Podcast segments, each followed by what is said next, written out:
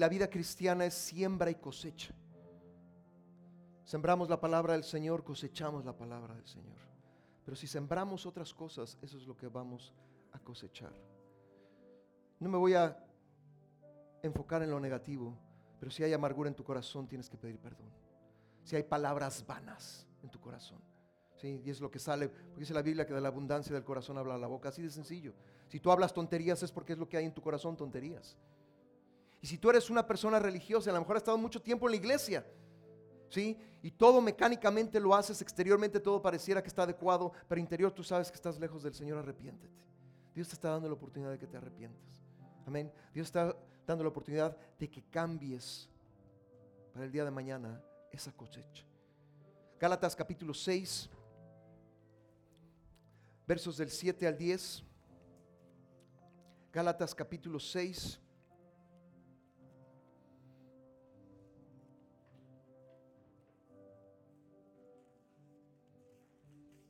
Gálatas capítulo 6. No os engañéis, dice el verso 7, Dios no puede ser burlado, pues todo lo que el hombre sembrare, eso también segará. Amén. Si siembras chipilín, ¿qué vas a recoger? Si siembras tomate, ¿qué vas a recoger? Amén. Siguiente verso, verso 8.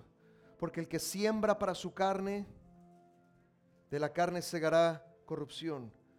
Mas el que siembra para el espíritu, del espíritu segará vida eterna. Creo con todo mi corazón que aquí hay gente que ha sembrado en el espíritu que ha sembrado en el Espíritu. Y le voy a decir una cosa, no es fácil sembrar en el Espíritu. Amén. Porque cuando esa siembra comienza a crecer va a haber oposición, va a haber luchas. Las cosas no son fáciles. Amén. La vida cristiana no es fácil, pero es posible. ¿Sí? Mucha gente quisiera la vida cristiana fácil y muy fácil. ¿Sí? Y creen que así es, pero no lo es. Pero les voy a decir una cosa, aquellos que han sembrado en lo espiritual van a recoger en lo espiritual. Amén. Las primeras palabras que Dios le dice al hombre es fructificad y multiplicaos. O sea, que todo fruto que tú des se va a multiplicar en otros, en ti y en otros, amén. Y Dios desea que lo que el Señor ha hecho en tu espíritu y lo que el Señor ha puesto y lo que tú has luchado, y a lo mejor no llevas una semana o dos, o no llevas meses, y a lo mejor llevas ya varios años, el Señor te va a permitir ver esa cosecha espiritual, algo, amén, que es conforme al Señor, amén. Y yo creo con todo mi corazón que eso lo vamos a ver aquí en medio de esta iglesia, amén. Porque lo que se siembra tarde o temprano se va a cosechar. No puede permanecer siempre en la tierra, amén. Acuérdense que la semilla se esconde en la tierra, amén. Pero no permanece siempre así. Tiene que dar fruto. Amén. Yo creo con todo mi corazón que vamos a ver ese fruto espiritual en nuestras vidas y en la vida de esta iglesia. Amén. La palabra del Señor dice, yo planté, Apolo regó, pero el crecimiento lo ha dado Dios. Colosenses 2.19 dice que crecemos conforme al crecimiento que Dios nos da. Y yo creo con todo mi corazón que aquí hay gente, no todos, pero hay mucha gente que está creciendo en el crecimiento espiritual correcto. Amén. Hay más de esos amenes que acaban de decir usted. Y no es fácil crecer. ¿sí? John Maxwell lo, dice de esta manera, el cambio es inevitable y el crecimiento es opcional. ¿Qué significa eso? Que durante nuestra vida siempre va a haber cambios, siempre. ¿Sí? Eso no lo podemos cambiar, por eso es inevitable. Pero el crecimiento y más en el crecimiento espiritual es opcional. Y aquí hay gente que ha optado por crecer espiritualmente, espiritualmente, pase lo que pase, suceda lo que suceda, amén. ¿Son perfectos? No, pero van eh, hacia la perfección. ¿Han tenido errores? Por supuesto que sí, pero van rumbo a la perfección, amén. Y tarde o temprano veremos esa cosecha. Amén. Por eso dice Gálatas que no nos cansemos de hacer el bien, porque pueden llegar momentos en los cuales decimos, Señor, no vale la pena, Señor, hemos sembrado y Señor, hemos crecido, pero todavía no vemos la cosecha. Pero dice la Biblia, no nos cansemos de hacer bien, porque a su tiempo segaremos si no desmayamos. Yo quiero animarte Que si tú sabes que has sembrado las cosas correctas, que no te desanimes. Que tarde o temprano esa cosecha va a ser vista. Tú la vas a ver, tú la vas a experimentar. Amén. Vuelvo a repetir, siembras lo espiritual, cosechas lo espiritual. Amén. No puedes sembrar lo carnal y recoger lo espiritual. Por ejemplo, no puedes sembrar poco y recoger mucho. Siembras poco, recoges poco. Amén. El que siembra mucho recoge mucho y el que no ha sembrado no, va a cosechar. Hay gente que está viendo hacia el futuro a una cosecha que no ha sembrado. Amén. Pero si tú has sembrado, y has permanecido paciente y has reconocido, ¿sí? Que ha habido oposición y que ha reconocido que ha habido eh, cosas en contra, Dios está contigo. Y no tienes que desmayar. Amén. Dios está contigo, no tienes que desmayar. Si tú tienes esa amargura, si tú tienes esa religiosidad, si tú tienes esas palabras vanas, te tienes que arrepentir. Tú quieres una cosecha diferente, tienes que sembrar algo diferente. Amén. No puedes sembrar amargura y recoger gracia. No puedes sembrar palabras vanas y recoger la palabra del Señor. No puedes sembrar religiosidad y recoger espiritualidad. No es posible. Pero si tú empiezas a sembrar lo adecuado y te arrepientes y dices, Señor, estoy viendo una cosecha mala, pero Señor, quiero cambiar la siguiente cosecha. ¿Es posible? Por supuesto que sí. Por eso dice Malaquías claramente que Él hará volver el corazón de los padres a los hijos porque ahí está la clave en los padres. Aún usted, hermano, hermana, sigue siendo la mayor influencia sobre sus hijos. Si sus hijos están duros es porque lo más seguro es que usted tuvo esa dureza en su vida o la tiene todavía. Si sus hijos son de tal manera es porque así usted es así. Y el Señor le dice el día de hoy, el corazón de usted está lejos. Pero si el corazón de usted está cerca, usted va a ver la cosecha no solamente en usted, sino en sus hijos. El cambio es inevitable. No podemos decir en esta tierra que no va a haber cambio. Lo va a haber. Pero el crecimiento es opcional. Ojalá escojas crecer en el Señor. Ojalá escojas crecer en el Señor. Amén. Esta cosecha es personal, pero esta cosecha es también en medio de la iglesia. Amén. Y vuelvo a repetir, lo que sucede en la casa se reproduce en la iglesia. Lo que sucede en la casa, lo que tú siembras en la casa, se reproduce en la iglesia. No sucede al revés. Hay gente que finge ciertas cosas, pero no es así. Pero si tú estás haciendo lo verdadero en la casa, aquí se va a ver y se ve.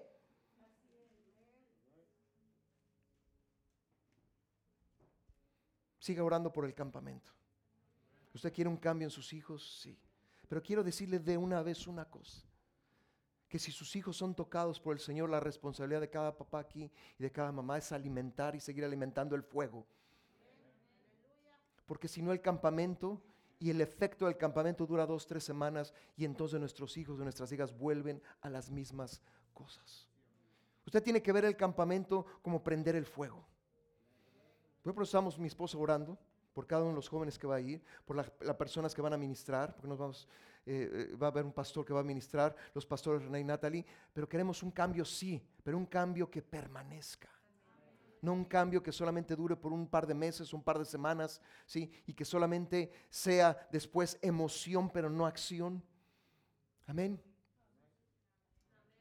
Alabado sea el nombre del Señor. Quiero que veamos Apocalipsis capítulo 3. Una y otra vez, si usted es parte de esta iglesia, una y otra vez vamos, porque esta es una promesa dada particularmente a esta iglesia, Apocalipsis capítulo 3, amén. Apocalipsis capítulo 3, y hay dos cosas que quisiera ver, que vamos, que siento muy fuerte en mi corazón que vamos a, ver la cosecha. Número uno, columnas. Amén, Apocalipsis capítulo 3, versos del 12 al 13 dice, al que venciere yo le haré columna en el templo de mi Dios y nunca más saldrá de ahí. Y escribiré sobre él el nombre de mi Dios y el nombre de la ciudad de mi Dios, la nueva Jerusalén, la cual desciende del cielo de mi Dios y mi nombre nuevo. Y el que tiene oído, oiga lo que el Espíritu dice a las iglesias. Amén. Una columna es un símbolo de estabilidad. Una columna es un símbolo de, es un símbolo de fuerza, una columna es un símbolo de fortaleza. Amén. No está hablando de columnas en lo físico, está hablando de hombres y mujeres que son estables, que son fuertes en el Señor, que tienen la fortaleza del Señor, que han aprendido, amén, a sembrar lo correcto y que están cosechando, van a cosechar lo correcto. Amén. Cuando el Señor cambia de nombre, y muchos personajes en la palabra del Señor fueron cambiados de nombre, es porque hubo un cambio de carácter. El Señor no cambió a Jacob, siendo Jacob para Israel, sin antes haber un cambio de carácter. Dice la palabra del Señor que Jacob tuvo que luchar con el ángel y entonces venció. Y dice la palabra del Señor que entonces ya no fue su nombre Jacob o el tranza, sino Israel. Amén. Abraham tuvo que ser Abraham después, Saraí tuvo después que ser Sara, y mucha gente es cambiado su nombre. Pero no solamente es el cambio de nombre, sino hay un nombre nuevo. Pedro, llamado, sí, Simón, se convirtió en Pedro, que significa roca. Pero Pedro al principio no era una roca. ¿Sí? Saulo de Tarso tuvo que ser llamado Pablo. Amén. Porque hubo un cambio. Dice la palabra del Señor en Hechos capítulo 9, ¿sí? que después de ser convertido empieza a predicar, pero no está listo. Dice el apóstol Pablo. Y dice la palabra del Señor más adelante en Hechos capítulo 13, que entonces Pablo está en su iglesia local, Antioquía, y dice la palabra del Señor que entonces los líderes en Antioquía, orando y ayunando, entonces son separados Pablo y Bernabé para la obra del Señor. Necesitaba una preparación. Si Pablo necesitaba una preparación, si el Señor Jesús necesitó una preparación, cuánto más nosotros. Pero Dios desea levantar y está levantando columnas en este lugar. Amén. Porque se necesitan columnas. Se necesitan hombres y mujeres que paguen el precio. Hombres y mujeres que tengan una visión celestial. No una visión pasajera, no una visión mundana, no una visión de disfrutar todo lo que se pueda disfrutar. Así no van las cosas en el cristianismo. Pero hombres y mujeres Dios está levantando y Dios está transformando y Dios está haciendo su obra. Amén. Y la iglesia de Antioquía fue una iglesia que mandaba columnas a otros lugares, fue una iglesia misionera. Pero fueron preparados dentro de la iglesia. Hace poco conversaba con un hombre y le decía, tú y tu esposa tienen todas las características de un pastor, amén. Pero no solamente es él, hay varios aquí. Pero no solamente hay pastores, aquí hay maestros y maestras. Aquí hay gente que Dios está levantando. Aquí hay evangelistas. Aquí hay gente, pero necesitan ser columnas. Le decía a algunos hermanos la semana pasada que en una semana tres personas vinieron y me dijeron, pastor, si un día nos manda a cierto lugar, y yo me quedaba pensando, pues ¿a dónde los voy a mandar? Yo no tengo ganas de mandarlos, ¿no? Pero el Señor empezó a hablar a mi vida y sí, dice, un día van a ser mandados a otro lugar. Pero tienen que ser. Gente en la cual si otra gente se raja, no se van a rajar. Gente, sí, que tienen bien puestos sus fundamentos en la roca que es Cristo Jesús que cuando vengan los tiempos de desánimo, que cuando vengan los tiempos difíciles, van a permanecer. Amén. No van a ser como gelatinas, ¿verdad? Que se aguadan y se caen. O no van a ser, ¿sí? Gente que está un día y después no está. Esto no es nada de apariencia, esto es algo que tiene que ser forjado dentro. Y quiero declarar el día de hoy que aquí hay columnas que el Señor está preparando no para habitar un templo hecho de manos, sino un templo que es el templo del Señor. Y aquí hay hombres y mujeres que están siendo preparados para que el día de mañana, para que podamos ver la cosecha en sus vidas y para que el día de mañana puedan ser responsables de otra obra y de otras obras. Conozco una iglesia que fue fundada hace 24 años. El pastor sigue tocando en la alabanza, sigue predicando. Cuando viene alguien en inglés lo tiene que traducir. Es todólogo el pastor. Lo hace todo y lleva 24 años haciendo eso. Nosotros no somos una iglesia así. Hello. Y hay una necesidad tremenda allá afuera. La palabra del Señor dice que los campos están listos. Pero ¿qué es lo que faltan? Obreros. hombres y mujeres que hayan sido formados en la iglesia. Yo creo con todo mi corazón que Dios está formando esas columnas y que Dios en su tiempo y en sus planes y en sus propósitos, amén, Dios va a poner esas columnas en el lugar o en los lugares en donde el Señor desee, no donde el pastor desee, o sea, yo sino donde el Señor desee. Amén. Antioquía fue una iglesia que bendijo otras iglesias. Nosotros deseamos ser una iglesia que bendiga otros lugares, otras iglesias. Y viene el segundo punto, puertas abiertas. Dios ha abierto muchas puertas. Amén. Una de las cosas, y no es porque se me haya ocurrido, sino porque yo creo en esta promesa, dice la palabra del Señor Apocalipsis capítulo 3, versos de 7 y 8. Dice esto, dice el santo, el verdadero, el que tiene la llave de David, el que abre y ninguno cierra y cierra y ninguno abre. Yo creo con todo mi corazón que Dios nos ha dado esa promesa y Dios nos ha dado autoridad, amén, de abrir lo que Él abre y el hombre no lo puede cerrar. Pero también cerrar lo que el Señor cierra y nadie puede abrir, amén. Por eso hemos orado y vamos a seguir orando porque esa escuela se cierre porque esa escuela no debe de estar aquí. Amén. No deseamos nada a nadie mal. Y yo no deseo a nadie, pero es un estorbo ese lugar. Pero si Dios lo ha puesto es para que nosotros aprendamos a seguir orando y a seguir creyendo y a ejercer esa autoridad. Dios ha puesto aquí una puerta abierta. Dios ha puesto una puerta abierta en Riverhead. Dios ha puesto una puerta abierta en Southampton. Dios ha puesto una puerta abierta en el siguiente edificio. Pero aún hay más. No podemos cerrar nuestros ojos y limitarnos. A lo mejor yo no lo voy a ver, pero Dios ya lo ve de antemano. Dios es un Dios de generaciones. Abraham, Isaac, Jacob. Y Dios trabajó porque sabe que en una generación no se puede cumplir todo. Pero Dios sabe que en tres, cuatro, cinco generaciones Él puede traer sus planes y sus propósitos. Usted tiene que ver de esa manera. Lo que usted hace es el fundamento para sus hijos. Y lo que sus hijos reciban como herencia va a ser el fundamento para sus nietos.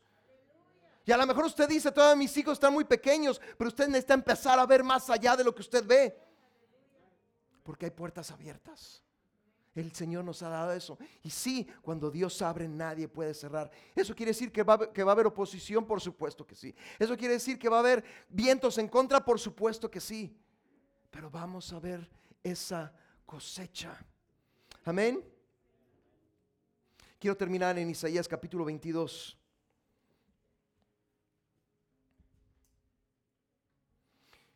La única referencia de puertas abiertas que está en el Antiguo Testamento está en Isaías capítulo 22. Dice, y en aquel día, versos 20 al 23, Isaías capítulo 22, 20 al 23, llamaré a mi siervo Eliakim, hijo del Cías. Eliakim era como el, el administrador eh, de ese lugar.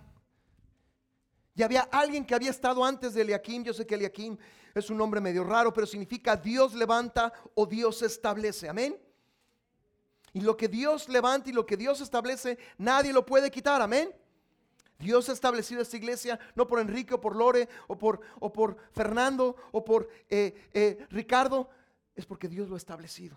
Porque así lo ha puesto el Señor. Y nadie lo puede hacer. Amén. Somos como Eliakim. Y dice, hijo de Isías, y lo vestiré de tus vestiduras y lo ceñiré de tu talabarte y entregaré en sus manos tu potestad y será padre al morador de Jerusalén y a la casa de Judá. Amén. No solamente el Señor desea hacer y formar padres en lo físico, sino también padres y madres en lo espiritual. Amén. De esta iglesia tienen que salir padres y madres espirituales gente que ha sido establecida por Dios. Mi hermana Carmen oraba en la mañana que aquí hay hijos que van a ir a otras naciones. Por eso está ese, ese, ese, ese, ese verso está allá afuera. Pídeme y te daré por herencia a las naciones. Pero ¿quién va a ayudar a que esos hijos puedan ir a las naciones? Los padres. ¿Quiénes son los que van a apoyar? Los padres. Amén. Aquí hay naciones que todavía no vemos, pero aquí hay naciones que van a ser alcanzadas porque va a haber gente, hombres, mujeres, ¿sí? que van a ser columnas, que van a ser establecidos, que van a tener el carácter, que van a ser como Eliakim, establecidos por Dios. No te detengas, mi hermano. No te detengas, sigue adelante, no tengas miedo. Hay gente que sabe que tiene un llamado, pero por el miedo no lo hace. Tienes que romper con ese miedo. El miedo más grande que el ser humano tiene que vencer es el miedo a los hombres. Hay gente que le aterroriza lo que el hombre o la mujer puede pensar. Te tiene que valer un cacahuate. Porque a quien tienes que agradar es al Señor. Los hombres y las mujeres siempre se van a oponer al llamado de Dios. Si yo le hubiera hecho caso a mi familia, no estaría yo aquí. Si mi esposa le hubiera hecho caso a su familia, no estaríamos aquí. Pedro un día le pregunta al Señor Jesús, Señor, nosotros lo dejamos todo, ¿qué obtendremos? Y le empieza a decir al Señor Jesús todo lo que obtendrán. Yo la familia que dejé no se compara a la familia que obtuve en el Señor. No hay, no hay, no hay, no hay comparación. Pero tienes que tomar una decisión. Y lo digo con todo respeto. La familia, la familia es importante, sí, pero no es lo más importante. La semana pasada hablé tal vez al 50% de ustedes que todavía tienen como su familia lo más preciado, pero que no es el llamado de Dios. Tú puedes tener todo el potencial, y aquí hay muchísima gente con un gran potencial, pero si ese potencial nunca se desarrolla y nunca se actúa, vas a morir con ese potencial enterrado. Si tú quieres eso, entonces no hagas ningún cambio. Pero si tú no quieres eso, tienes que empezar a cambiar. No tiene caso tener potencial si no vas a desarrollar ese potencial. Amén. ¿Sí? Es posible que por un tiempo nadie te vea, pero Dios te está viendo. Es posible que nadie te reconozca, pero Dios está viendo. Si usted cree que mi esposa y yo nunca fuimos rechazados, fuimos rechazados tal vez los primeros 10 años, y no solamente en nuestra iglesia, sino también en nuestra, a, quien pertenecíamos. Y hubo veces en las cuales parecíamos que no estábamos ahí, que éramos invisibles. No es fácil, no es fácil, pero llega un momento en el cual Dios te levanta. Dios hace la Y no estoy presumiendo de nada, simplemente le estoy diciendo que no es fácil llegar a ser una columna. No es fácil llegar a ser un hombre y una mujer estables. Un hombre y una mujer que realmente depende del Señor. Yo creo que Dios ha permitido muchas cosas en nuestras vidas para aprender a depender. Donde está ni papi, ni mami, ni tu padre espiritual, ni tu madre espiritual, sino depender de Dios. Porque tienen que llegar esos momentos en los cuales estés solo para que lo único que esté delante de ti sea el Señor y te agarres del Señor, te tomes del Señor y no te sueltes del Señor. Las columnas no son formadas de la noche a la mañana, pero son columnas en el templo del Señor. Que alguna vez, lo dice su palabra, estuvieron fuera. Y puede ser posible que a lo mejor por un tiempo vas a estar fuera. No, no te estamos corriendo, pero hay situaciones en las cuales, ¿sí? Puede pasar eso, pero Dios quiere establecerte en un lugar. Amén. Dios te quiere establecer en un lugar. Amén. Y pondré la llave de la casa de David en su hombro y abrirá y nadie cerrará y cerrará y nadie y abrirá, lo hincaré como un clavo en un lugar firme y será por asiento de honra a la casa de su padre. Quiero volver a declarar el día de hoy, hay una cosecha aquí de hombres y mujeres. Señor, el Señor está preparando para hacer esas columnas y que hay una cosecha de puertas abiertas, las que vemos y aún las que no vemos, que el Señor seguirá abriendo y que a lo mejor nosotros, esta primera generación, no lo, no lo veremos en su totalidad, veremos parcialmente, pero que el Señor seguirá haciendo su obra. Porque no, esta no es obra de, de humanos, esta no es obra de hombres, esta es obra del Señor y Dios ha establecido este lugar. A pesar de las tormentas, a pesar de las persecuciones, a pesar de, los, de, lo que ha ido en contra, el Señor ha establecido este lugar y va a seguir haciéndolo. Y la herencia que el Señor tiene para este lugar es grande y hermosa. Y yo puedo ver eso en el nombre del Señor. Yo te pido, Padre, que esta palabra, Señor, a la gente que está siendo preparada, la pueda recibir, Señor. Señor, y que no se cansen, como dice tu palabra, de hacer lo correcto, porque tarde o temprano van a cegar y van a ver la cosecha. También te pido, Señor, por los que tienen que cambiar lo que han sembrado.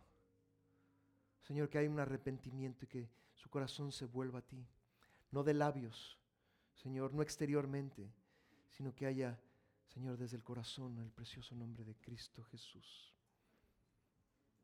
Mi amor, si gustas.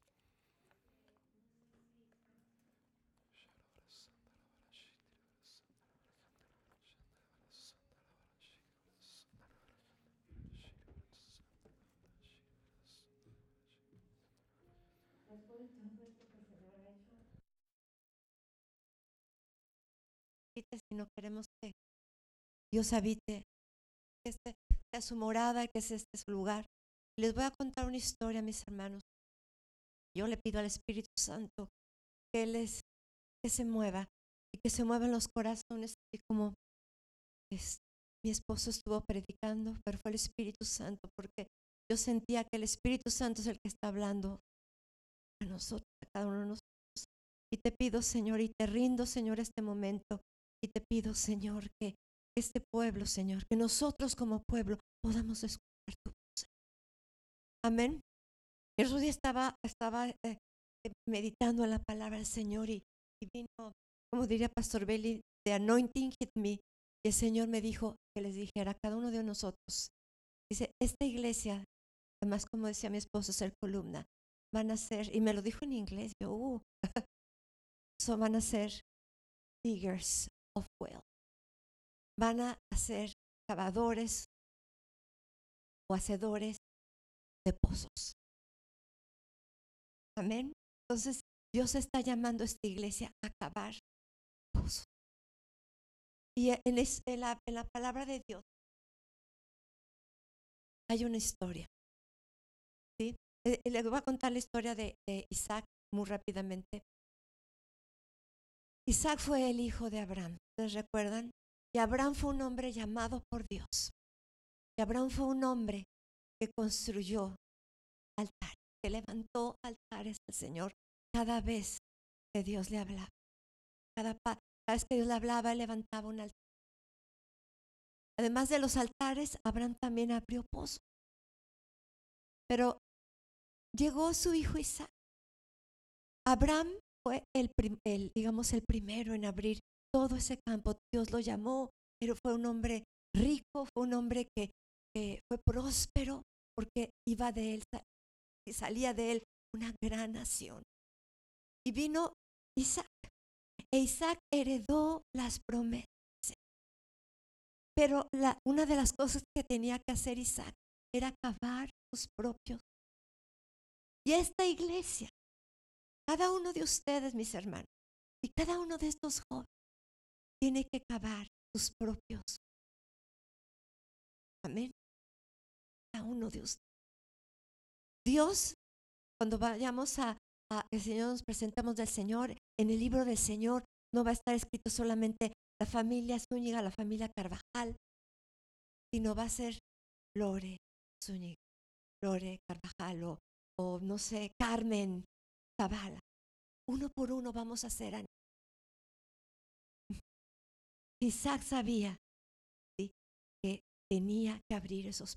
Si queremos haber un avivamiento, tenemos que empezar los. Mi hermano Juan, amén, ¿verdad? Ahora, mis hermanos, esos pozos muchas veces están en lugares grandes. Nueva York, el otro día me decía mi esposo y me daba hasta risa. ¿sí? Hay, hay una parte de Estados Unidos que se llama The Bible Belt, ¿sí? como el cinturón de la Biblia. Hay varios estados. Pero hay varios estados que son el non-Bible Belt. Y de esos estados es el estado. Es un lugar que está seco. Pero además de ese, de ese, de ese lugar seco, ¿cómo está hoy tu corazón? El hermano va ahorita a cavar un pozo, y ustedes lo, van a ver, pero ¿qué necesitamos para cavar un pozo?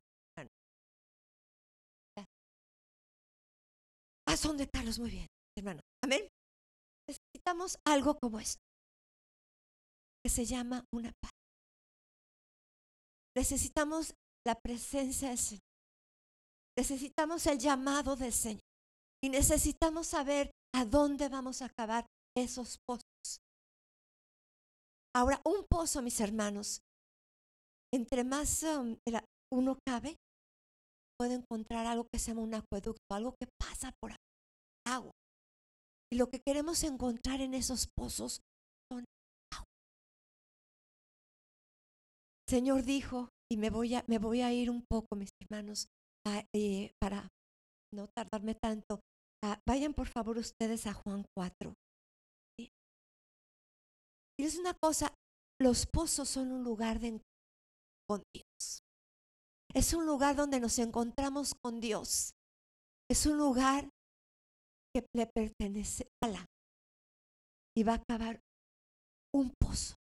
Primero en el lugar de su corazón, porque aquí hay corazones todavía muy duros, gracias mis hermanos. Falta el pico porque también le vamos a dar fuerte a la, a la tierra seca que hay en los corazones. Amén. Vamos a Juan 4. Y Juan 4 nos cuenta la historia de la mujer samaritana. Creo que es una historia que, ustedes están muy am, familiarizados. Ah. Estoy tan nerviosa que no encuentro ni Juan 4. Ok. Amén. Y dice ahí que, que Jesús llegó a esa, parte, a Samaria. Estaba junto al pozo de Jacob. Entonces Jesús, cansado del camino, se sentó, estoy en el versículo 6, se sentó ahí junto al pozo y era como la hora sexta. Y vio una mujer de Samaria sacar agua. Jesús le dijo, dame. Dice, pues sus discípulos también habían ido a la ciudad a comprar de comer.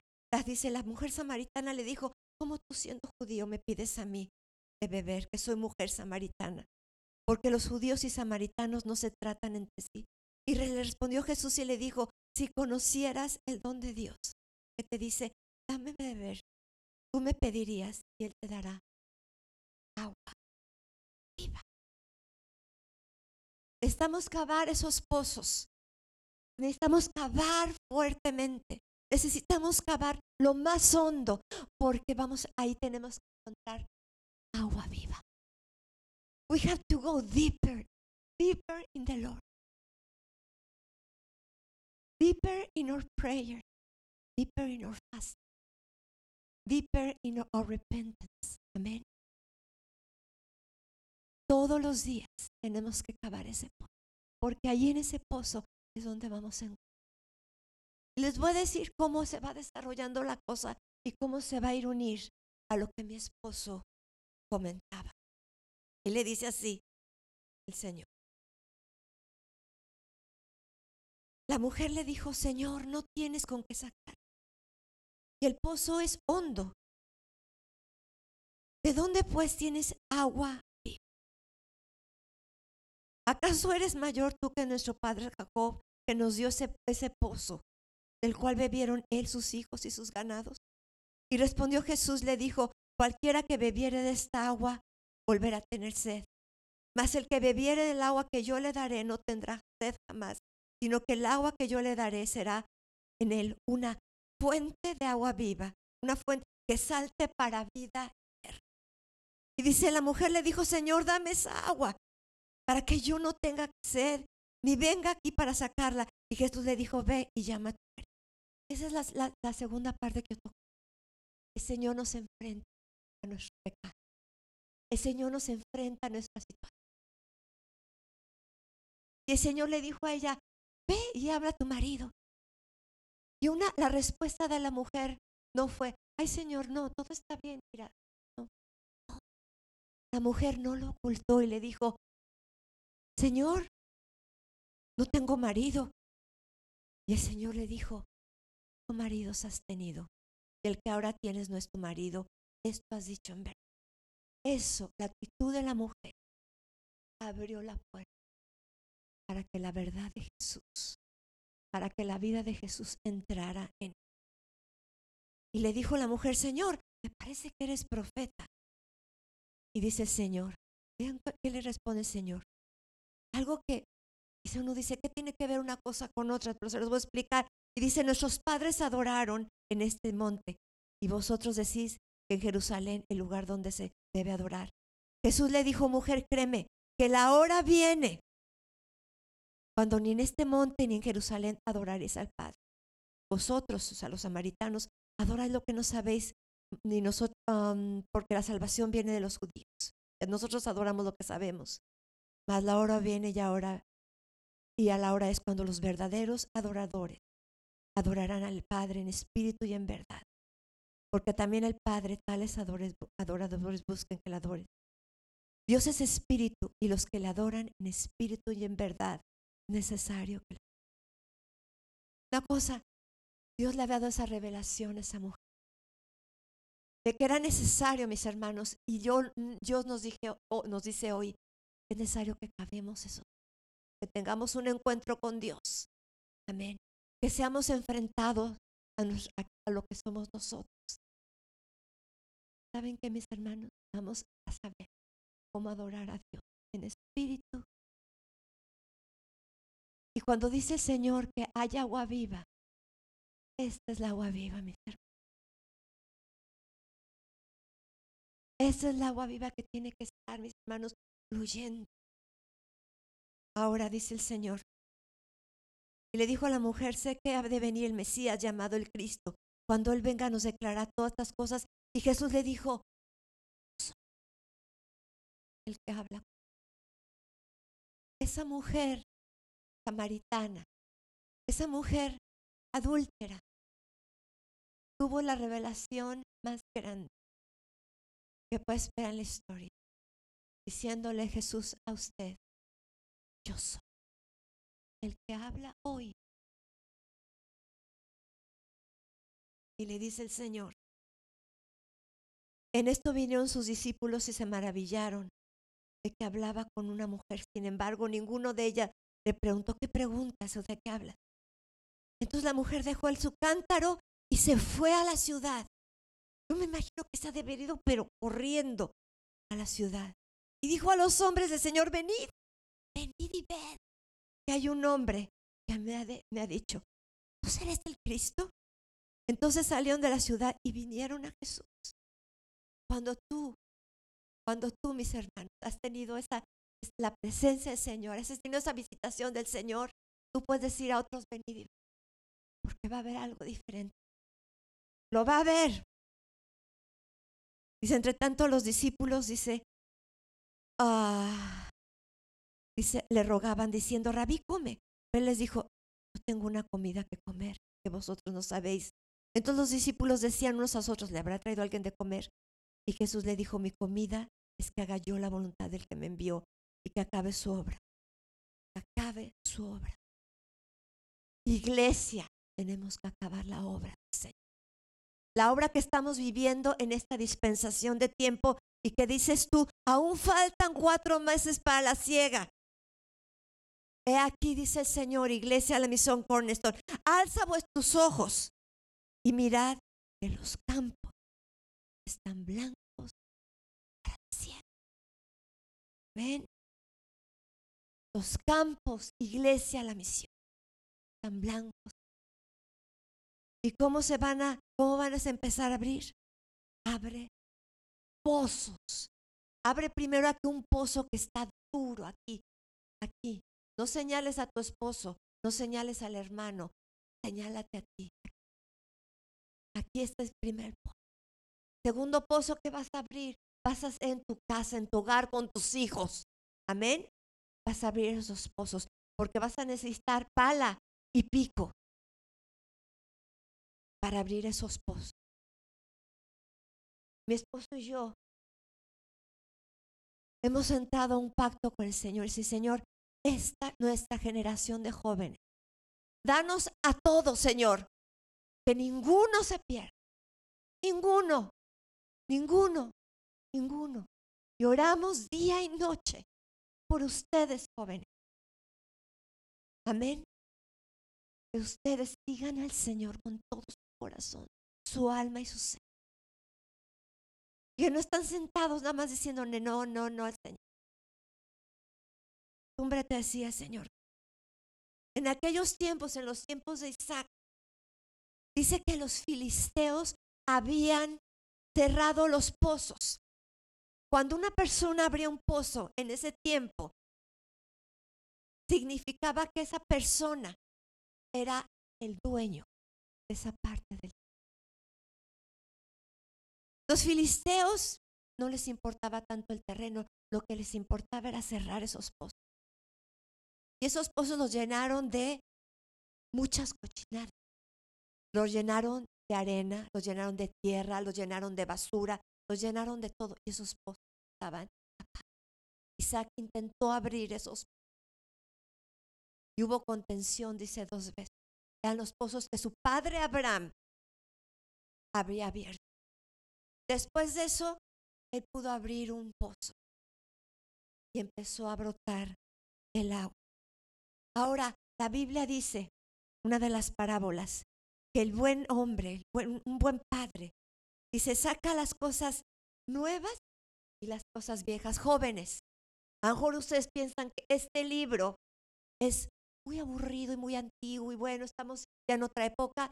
Es una cosa, cuando vengan las tribulaciones, cuando vengan las pruebas, cuando vengan las enfermedades, es una cosa, lo único, lo único que te va a consolar, te va a sanar, que te va a liberar es su palabra. Y yo sé que dentro de ti hay esa lucha, joven, entre a mí nadie me mueve. Pero hay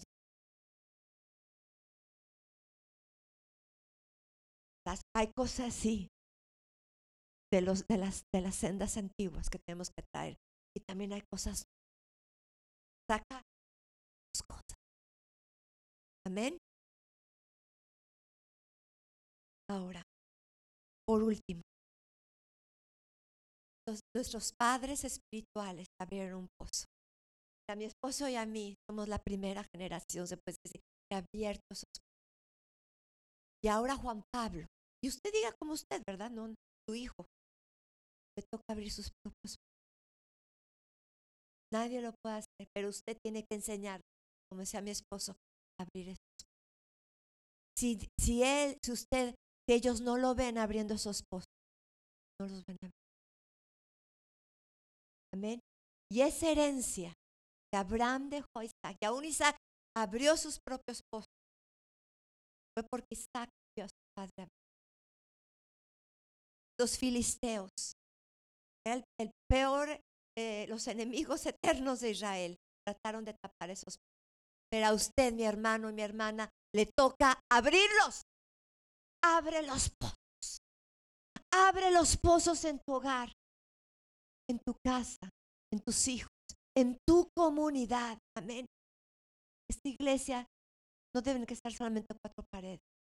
Allá afuera, que abra los pozos. Amén. El Señor nos ha dado el poder y la autoridad. Porque sabe que mi hermano y mi hermana hay vida El Señor más adelante, para terminar, me salté varias cosas, pero en, en Juan 7, 38, dice Señor, el que cree en mí, dice la Escritura, de su interior correrán ríos de agua viva. Amén. Ríos de agua viva. Vamos a hablar. Vamos a declarar ríos de agua viva. Y yo les voy a eh, pedir a los jóvenes. No les dé pena. Vamos a orar por ustedes.